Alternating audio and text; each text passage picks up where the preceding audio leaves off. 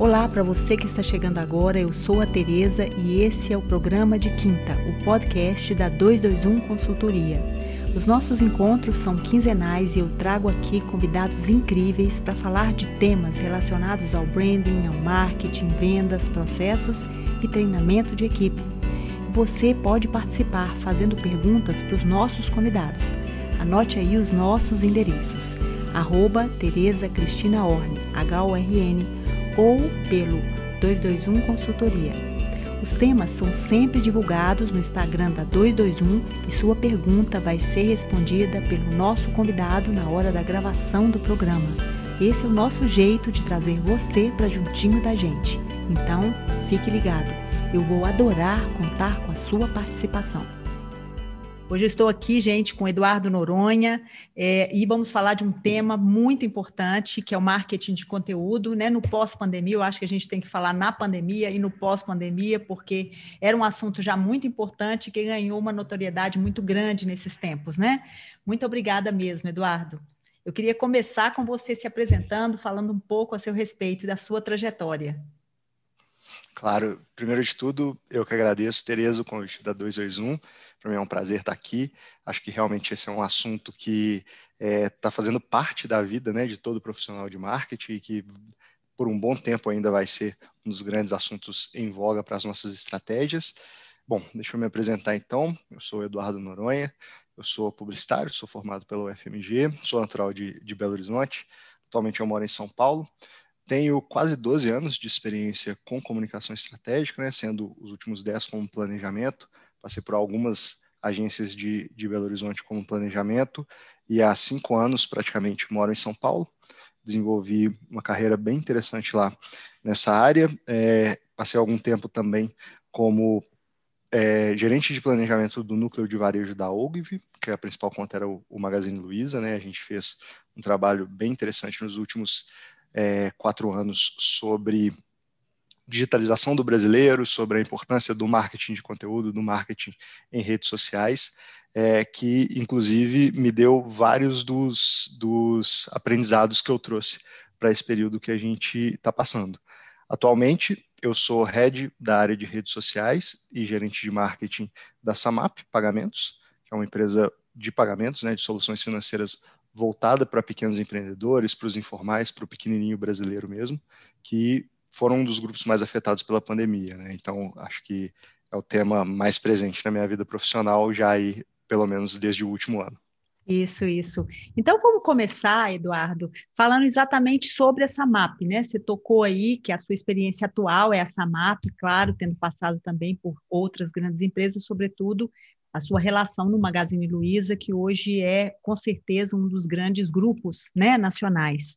É, vamos falar um pouco a respeito da estratégia de marketing de conteúdo e como que conseguiu, vocês conseguiram atravessar esse ano complicado, né, de 2020, e já estamos na metade de 2021, é, atravessando dificuldades às vezes até maiores. Bom, é, a estratégia de marketing de conteúdo da Samap, ela foi menos uma resposta adequada ao momento, foi muito menos ainda, né, uma oportunidade, a gente não pode falar em oportunidade de jeito nenhum no contexto que, que a gente está vivendo, mas foi 100% uma necessidade da própria empresa e do público que a empresa atende. Por quê?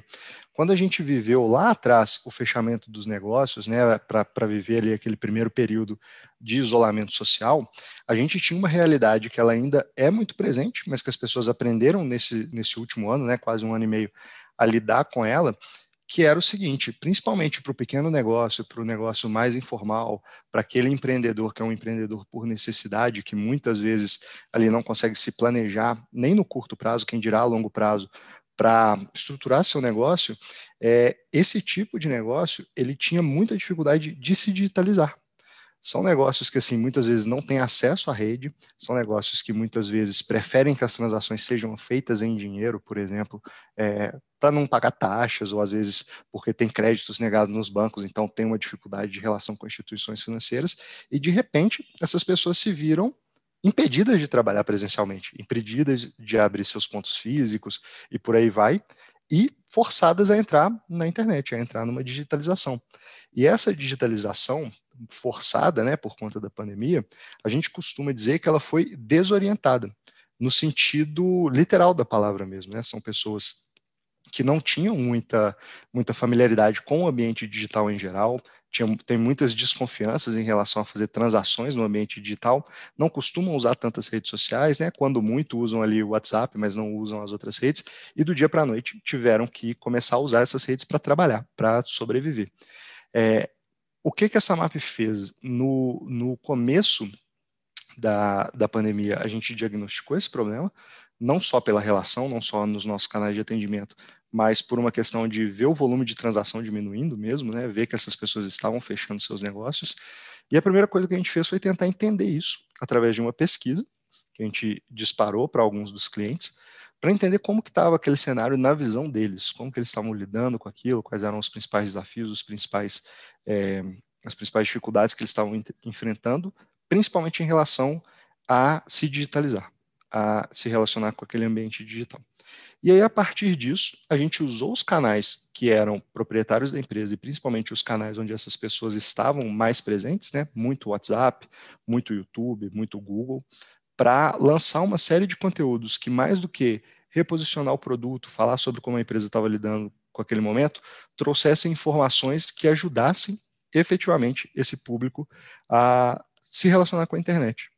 Então, como vender no ambiente digital, como dicas para ter uma boa conta de Instagram, dicas para vender por WhatsApp, coisas bem básicas que acabaram servindo de insumo também, não só para a gente estreitar o relacionamento com esses clientes, mas até usar as redes sociais, usar o marketing de conteúdo que a gente estava produzindo e o feedback que a gente estava tendo em relação a esse marketing de conteúdo como um grande grupo focal, como uma grande fonte de informação sobre essas pessoas, sobre o público que a gente estava atendendo, para, um, otimizar esse conteúdo, mas também ter um impacto positivo nas estratégias de negócio da empresa. Então, por exemplo, acelerar a disponibilização de link de pagamento à distância, para que essas pessoas não precisassem levar a maquininha presencialmente, coisas desse tipo. Ajudar as pessoas a, a lidarem com esse link à distância, ajudar as pessoas a evitarem fraudes, tudo isso foi feito é, no entorno de um ambiente de marketing de conteúdo, né, que não, não fazia parte só da produção do conteúdo e disponibilização, mas também de fazer o pré, o durante ali, né, a execução desse conteúdo e principalmente o pós, para tirar aprendizados. Nossa, eu acho que assim, é, é, esse case serve para todos os mercados, né? Porque eu acho que você passou por todos os pontos, né? A importância da pesquisa, a importância primeiro de entender o momento do cliente, passar pela pesquisa, utilizar essa pesquisa de uma maneira concreta para prestar um serviço para o seu cliente, e com isso é, receber o retorno que é um trabalho de melhor comercialização com aquele cliente. Então, assim, esse case eu acho fenomenal porque ele vale para todos os negócios, não é só para um negócio como uma fintech, mas com outros negócios também, né? Eu acho que a dificuldade muitas vezes, Eduardo, é que os empresários eles não percebem a importância desses laços de relacionamento, né? A importância de você estreitar esse laço para entender de uma forma mais clara quais são as dores desse seu consumidor, enfim. Né? Isso é muito importante. É, vamos pensar aqui, né? Você falou que a pandemia já dura e a gente está vivendo isso na pele, né? Mais de um ano. E nesse momento a gente vive a pior fase dessa pandemia no Brasil. O ano passado a gente fechou no momento em que o número de mortos era muito pequeno. É, só que a economia cada vez mais está entrando numa situação mais complexa. A gente já está vivendo processos inflacionários, um déficit muito grande e um número de desemprego também.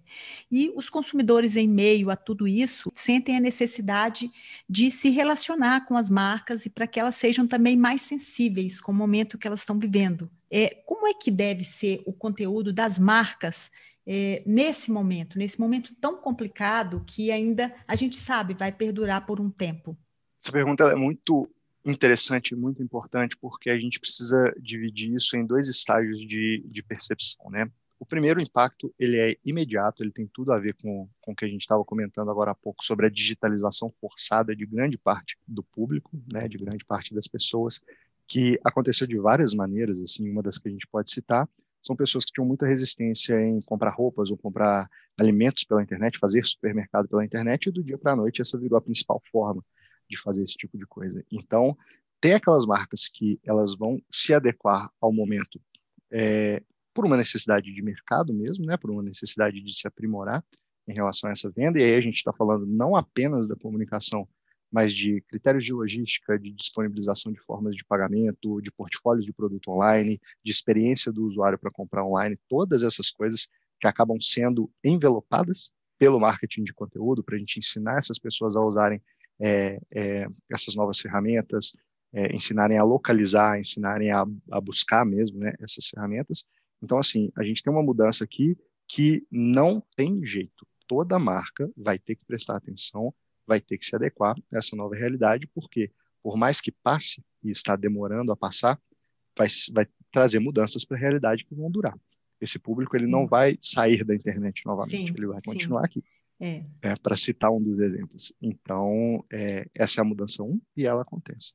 E tem uma segunda mudança que aí depende muito do estágio de maturidade da marca, da capacidade que ela tem para prestar atenção no contexto em que ela está inserida e também da, da sensibilidade dos tomadores de decisão, principalmente os, dos de marketing dentro das empresas, para usar uma palavra horrível, mas ela é a que se adequa ao contexto aqui, infelizmente, para usar o momento em que a gente está tá vivendo para efetivamente refletir humanidade nessas marcas, né? para deixar essas marcas empáticas, para fazer com que essas marcas não ignorem o contexto que a gente está vivendo e que, assim, não é uma tendência nova de marketing. Né? Se a gente pega aí os últimos cinco anos, a gente citou lá no começo da nossa conversa a minha experiência com o Magazine Luiza e basicamente todo brasileiro sabe que o Magazine Luiza nas redes sociais ele tem uma figura muito humana que é a Lu, que é a assistente virtual é, é, da marca, que acabou evoluindo para virar efetivamente uma influenciadora virtual, e que no cerne daquela estratégia de comunicação está a humanização de marca, muito antes da pandemia chegar, e tornar essa humanização um diferencial que não diz mais respeito ao marketing, né? que não diz só respeito a uma estratégia de comunicação, de venda, de awareness da empresa, de, de tornar a marca mais conhecida, mas efetivamente de tornar essa marca uma marca que está prestando atenção no contexto que é o que a gente está precisando, né? Como pessoas, como principalmente como brasileiros, assim, de mais humanização dessas relações. Então, é, eu como estrategista, eu acho que isso é um grande aprendizado e isso é uma coisa que deveria estar no radar de todas as pessoas. Sim. Não só pelo momento que exige a simpatia, mas também para a gente se lembrar desse público que às vezes está lá na base da pirâmide, que teve que se digitalizar novamente. Né? Parece que a gente está sendo repetitivo, mas está no cerne Não. do problema é um público que teve que se, se digitalizar de uma maneira muito forçada e que vai precisar de orientação, vai precisar de cuidado, de paciência, de adaptações para continuar se relacionando com as marcas nesse ambiente virtual. Eu acho que você falou em dois pontos que eu considero assim, fundamentais. De um lado, essa, essa relação educativa com esse consumidor, né? Você realmente precisa oferecer conteúdo que vai educar esse consumidor a usar a sua ferramenta. Isso é uma coisa. E a segunda coisa é preciso pensar que do lado de lá da tela, como nós estamos aqui, é um ser humano que está ali, né? Então, a gente tem sim uma necessidade de se relacionar e por isso o sucesso da própria Lu e agora está sendo lançado, não sei se ouviu dizer, a Renata, que é a influenciadora da Renner, é, a gente tem essa, essa relação, quer dizer, de um lado a gente tem horas que a gente quer sim essa rapidez de um, um, assistente virtual e em outros momentos a gente quer realmente pessoas humanas. E o conteúdo não é só por ter uma resposta humana, mas um conteúdo que reflita a necessidade daquela pessoa que está do outro lado e que precisa desse momento, que está vivendo um momento frágil, né? A gente falou da base da pirâmide, mas a gente tem as pessoas que vivem sozinhas, tem as pessoas que são mais velhas, que têm mais dificuldade, e as pessoas que estão vivendo aí um, uma, né, uma crise muito grande, o próprio burnout mesmo autismo e, e outros tipos de depressão que estão acontecendo. Talvez né, seja uma das doenças mais complicadas que a gente vai perdurar com elas por um tempo. Né? Então, humanizar esse conteúdo é uma necessidade que ultrapassa essas fronteiras só do Covid. É uma realidade Sim. mesmo. Ótimo. É, a gente nem precisa falar da importância das redes sociais, né? A gente sabe que elas também nos ajudaram e estão nos ajudando a atravessar essa crise e nos ajudando também a posicionar marcas e obter resultados de vendas e de relacionamento. É, o uso do marketing de conteúdo é muito importante nessas páginas e nos perfis para que elas se destaquem e que também possam é, facilitar até a pesquisa dos usuários. Eduardo, como que as marcas elas podem criar uma estratégia de marketing de conteúdo para as redes e assim um passo a passo, né? Porque é muita coisa para falar aqui só num momento de um podcast, mas assim os passos centrais, o que que você acha que não pode faltar numa estratégia de rede social? Eu acho que tem tem um, um, o passo um ou talvez o passo zero que muita gente se esquece porque quando a gente entra na rede social a gente se lembra muito de postar, de produzir o conteúdo. É. Mas tem um passo anterior aí que é muito, muito, muito importante, que é saber ouvir. Saber ouvir aquele usuário, saber ouvir a linguagem que é utilizada naquela rede, saber ouvir como que os assuntos são recebidos, que tipo de assuntos são discutidos ali, é, e, e usar isso a seu favor na hora de produzir o conteúdo. Então, ter um pouco de paciência e parcimônia antes de entrar numa rede, já sair produzindo, já sair postando, mas ter aquele momento de entender aquela rede, entender a linguagem, criar um tom de voz, criar uma persona, né? E aí às vezes parece que a gente está falando aqui ah, todo mundo precisa fazer uma Lu, todo mundo precisa fazer uma influenciadora virtual, um influenciador virtual. Não, não é o caso, é você humanizar a sua marca a ponto de se lembrar que uma rede social, é, por mais que a gente erroneamente chame as pessoas de usuários, né? São pessoas. Isso. E elas querem se relacionar com pessoas ali dentro. Então, se a sua marca ela tiver um tom de voz, ela tiver os assuntos que ela domina, ela tiver os que ela escuta, ela saber atender, por mais que esse atendimento seja automatizado em várias vezes, ela conseguir humanizar esse atendimento o máximo possível. São todos aspectos importantes que vão começar ali quando você faz o seu trabalho de entender como aquela rede funciona, é, entender como você se, vai se relacionar com aquela rede antes de começar a produzir o seu conteúdo. O ponto de produzir o conteúdo, ele é básico, né? Se a gente fosse separar em pré, durante e pós, o pré seria essa questão de ouvir, o durante seria a gente ter uma frequência de postagens boas, a gente entender como o algoritmo funciona, que formatos ele está entregando, que formatos ele, ele não está entregando, como que você potencializa, né, falando de especificamente de redes sociais, o impulsionamento das suas postagens através de monetização, né, pagar aquele, aquele conteúdo como mídia. É, são todos os aspectos técnicos que a gente precisa entender da rede. E o pós seria a gente aproveitar isso para ter um aprendizado constante, para a gente estar tá sempre monitorando os assuntos que fazem parte do universo da nossa marca, monitorando os nossos concorrentes para ver o que está sendo desenvolvido ali em relação a, a relacionamento com os consumidores no segmento em que a gente está inserido e principalmente um monitoramento de entender os assuntos, entender o que está incomodando, quais são as dores dessas pessoas que estão ali naquela rede, o que, que elas estão gostando de discutir, o que está surgindo de legal e como que a sua marca pode entrar nessas conversas. Ótimo. Eu acho que nessa, nesse seu passo a passo aí tão bacana, dá para responder a pergunta aqui de uma ouvinte, que é a Ana Luísa. Ana Luísa, não, desculpa. Ana Lúcia de Souza, desculpa. Ana Lúcia, ela disse o seguinte: eu sou ouvinte do programa de quinta, amo os temas e os convidados da Tereza. Obrigado, Ana. que bom.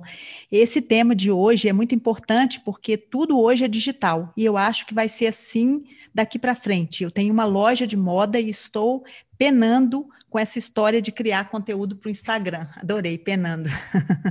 você pode me ajudar? Eu acho que o que você falou funciona para o Instagram e para qualquer outra rede. É sempre importante esse primeiro momento de ouvir, depois essa produção de conteúdo que seja adequada, entender o algoritmo e entender como que esses assuntos estão fazendo diferença para esses consumidores. Seria isso. Sem dúvida nenhuma. E eu acho que no caso específico da Ana Lúcia, né? Isso, Ana Lúcia. É. Acho que no caso específico da Ana Lúcia, que citou que ela tem um segmento é, bem recortado, que é o de moda, é, eu daria um, uma outra dica aqui, que é expandir um pouco o universo do que, que pode estar no radar dela de produção de conteúdo. Não é porque ela está tentando construir para o Instagram, que ela deve se limitar a referências do Instagram, por exemplo.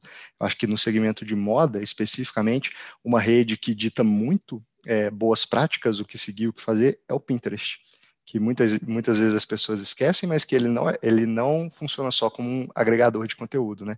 Tem muita tendência que surge ali, ele é ótimo para SEO, então é uma, uma rede que vale a pena explorar bastante, no caso de moda, principalmente.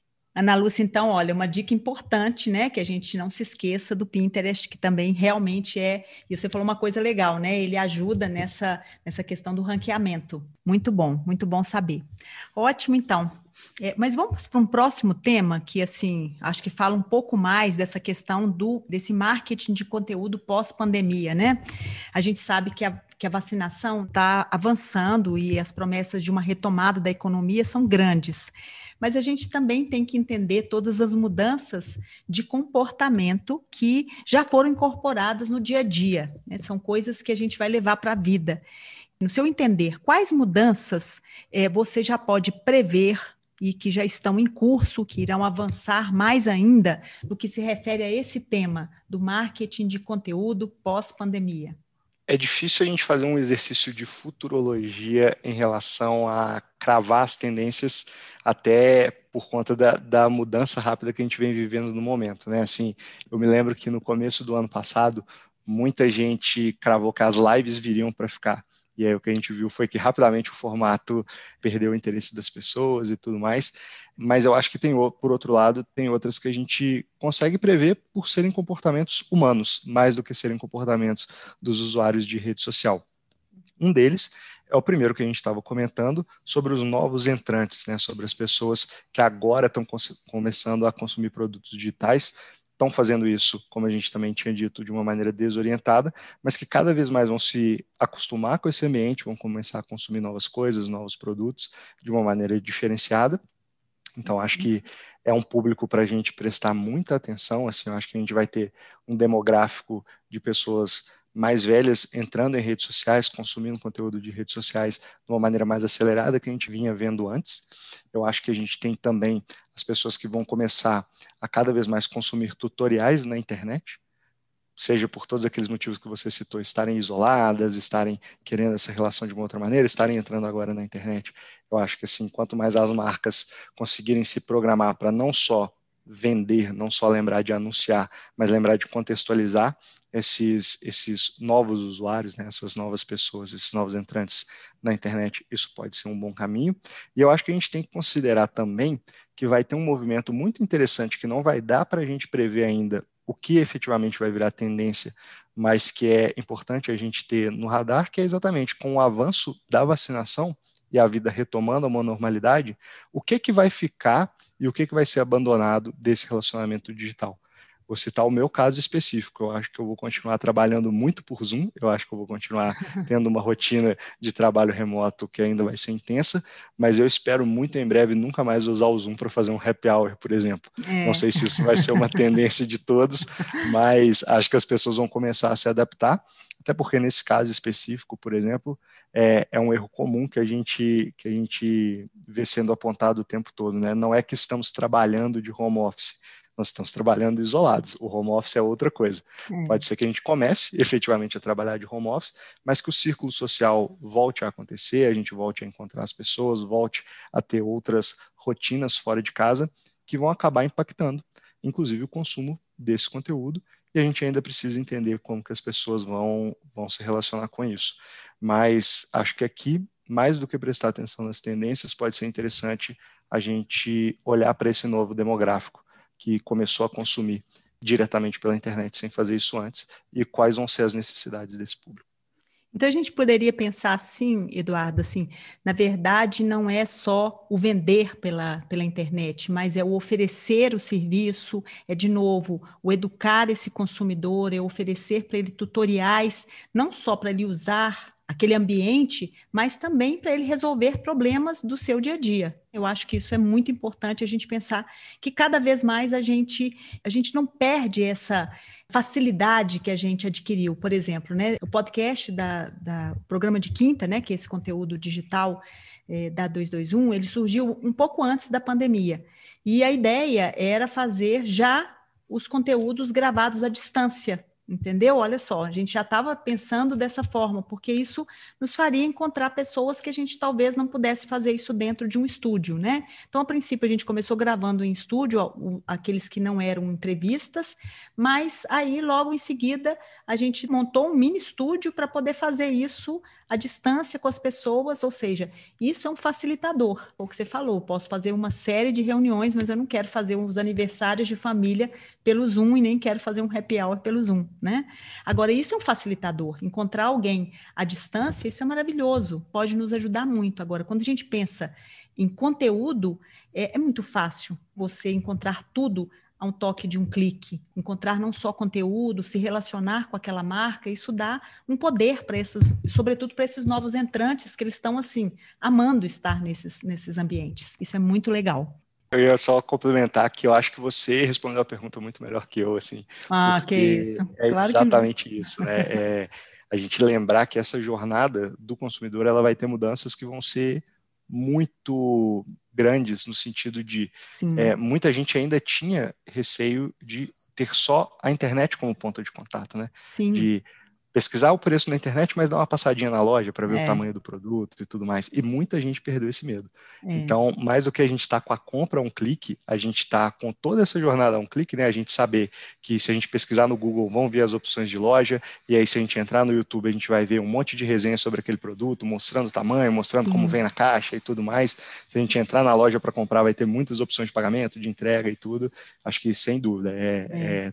É o principal, eu a principal que, mudança que a gente vai ver. Eu acho que ter essa, essa questão assim muito clara de manter essa jornada omnichannel o mais sem atrito possível, né? Permitir que as pessoas tenham esse relacionamento híbrido e fazer disso uma relação contínua. Porque hora eu vou estar fazendo algo pela internet, hora eu posso estar na internet, posso também estar no físico e que isso tenha o um mínimo de atrito para possibilitar um relacionamento maior com a marca. Eu acho que isso é legal. Isso aí.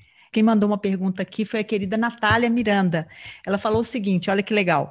Com essa explosão de marcas e produtores de conteúdo gerando um volume enorme de informação na pandemia, como se destacar e diferenciar no pós-pandemia? Essa pergunta da, da Natália é muito interessante, porque eu acho que ela talvez dê a mesma receita na resposta daquela pergunta sobre como fazer uma estratégia para o ambiente digital, né, para o marketing Sim. de conteúdo que é, é uma coisa bem mineira, inclusive, né? Se tá todo mundo falando e todo mundo gritando, talvez você vai se destacar exatamente por passar um tempo ouvindo. E aí, quando Ótimo. você se manifestar, você realmente tem alguma coisa é, importante a dizer, alguma coisa que faça sentido para quem está te escutando e tudo mais. Eu acho que, reforçando esse ponto, é, a gente tem que lembrar que redes sociais, mais do que uma ferramenta para a gente produzir conteúdo, postar conteúdo, e é que eu digo redes sociais porque a gente está vendo isso muito lá por conta de influenciadores, né? Mas Sim. aqui colocando isso no escopo avançado, blogs, marcas que conseguem fazer interação por WhatsApp, está tudo debaixo desse mesmo guarda-chuva. Mas além disso, além da gente lembrar que elas são esse veículo de produção de conteúdo, é muito importante a gente lembrar que elas hoje são o nosso principal canal para ouvir o consumidor. E mais importante do que isso, às vezes ouvir o consumidor de uma maneira não ativa, não porque ele está respondendo uma pergunta, mas porque ele está se manifestando de uma forma espontânea. E isso dá para a gente muito insumo para a gente trabalhar.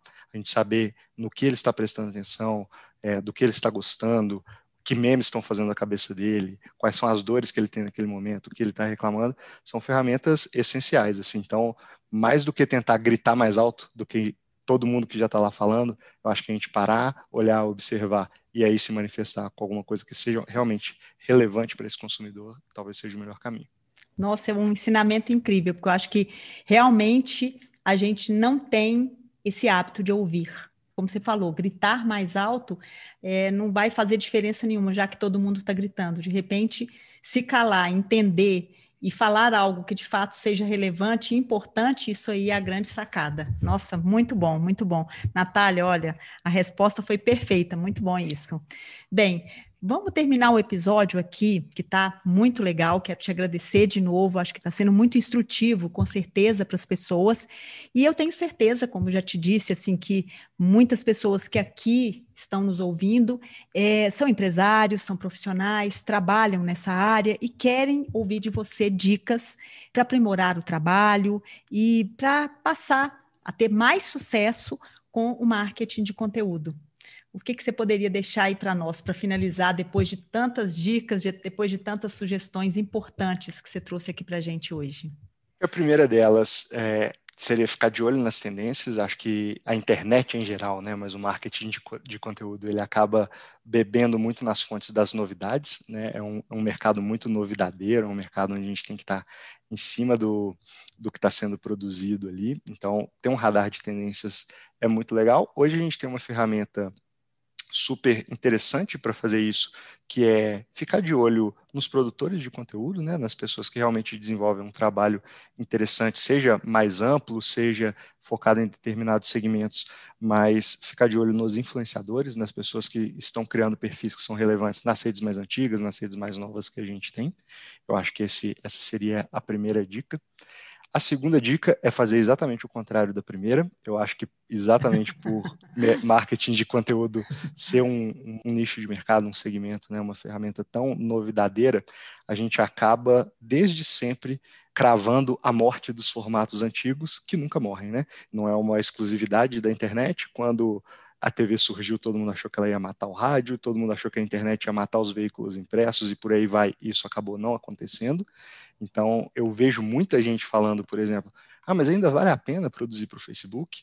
O Facebook, por exemplo, continua sendo uma das redes mais acessadas do Brasil. A gente não pode uhum. esquecer que só porque às vezes a gente não está vendo mais os nossos círculos lá, que ele deixou de ser usado. Então, Sim. a segunda dica seria essa: a gente não não cravar tanto que formatos foram abandonados com tanta facilidade, não desistir das redes. É, a terceira dica, ela seria a gente não ter medo de experimentar e de começar pequeno.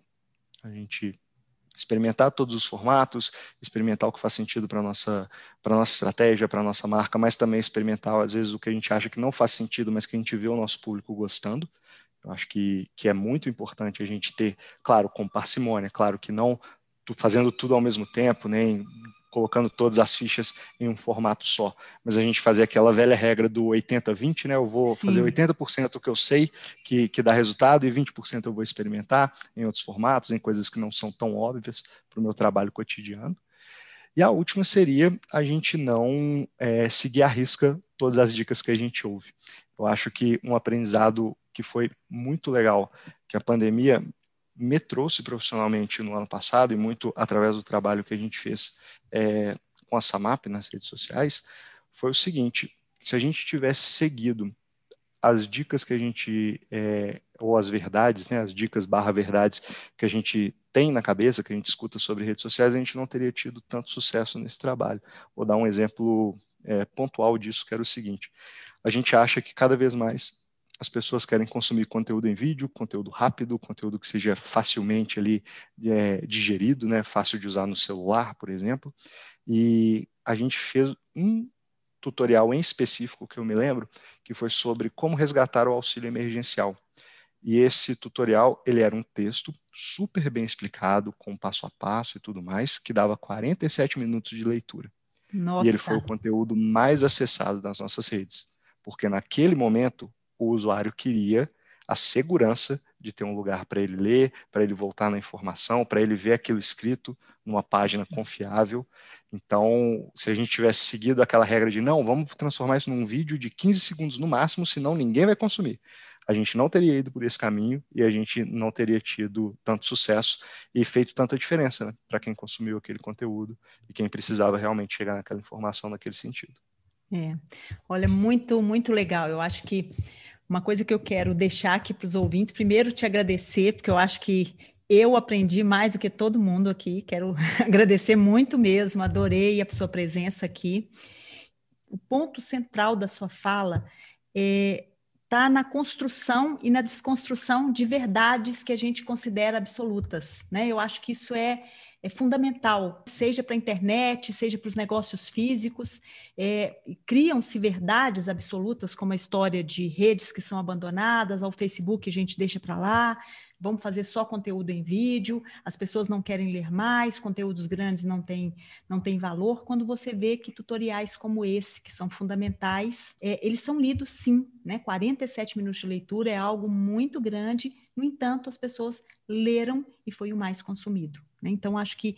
E a questão que eu acho que é fundamental, Eduardo, saber ouvir. Tanto na internet quanto nos negócios físicos, as pessoas querem falar, elas não importam com o conteúdo que está sendo dito ou também com aquilo que não é dito porque também é muito importante isso, né? O que não é dito precisa e é muito importante. Então, muitas vezes, se todo mundo está indo naquela onda, de repente é melhor, como você disse, parar, ouvir, para depois falar algo que é fundamental. E eu acho que essa entrevista hoje foi dessa forma, fundamental. Eu quero agradecer a sua presença. Gostaria muito que, se você puder deixar os seus contatos para as pessoas que estão nos ouvindo aqui hoje entrarem em contato se tiverem alguma dúvida, enfim. E agradecer realmente que foi um presente a sua vinda aqui no programa de quinta. Obrigada mesmo. Tereza, eu que agradeço o convite, foi um prazer também. É um, um, um assunto que eu adoro bater papo e o papo foi muito gostoso, muito legal. Agradeço o convite da 221. É, e as pessoas me acham em praticamente todas as redes sociais, menos o TikTok, ainda não me acostumei com ele, acho que eu já estou muito millennial para ter um TikTok pessoal, mas estou no LinkedIn como Eduardo Noronha, e no Twitter e no, no Instagram, que são minhas duas redes pessoais, eu estou como arroba Dudu Noronha, e enfim, de vez em quando uso mais para falar bobagem, mais para falar do galo, mas também posto algumas dicas, algumas referências por lá, então quem quiser seguir pode ficar à vontade. E mais uma vez, obrigado pelo convite. Muito obrigada.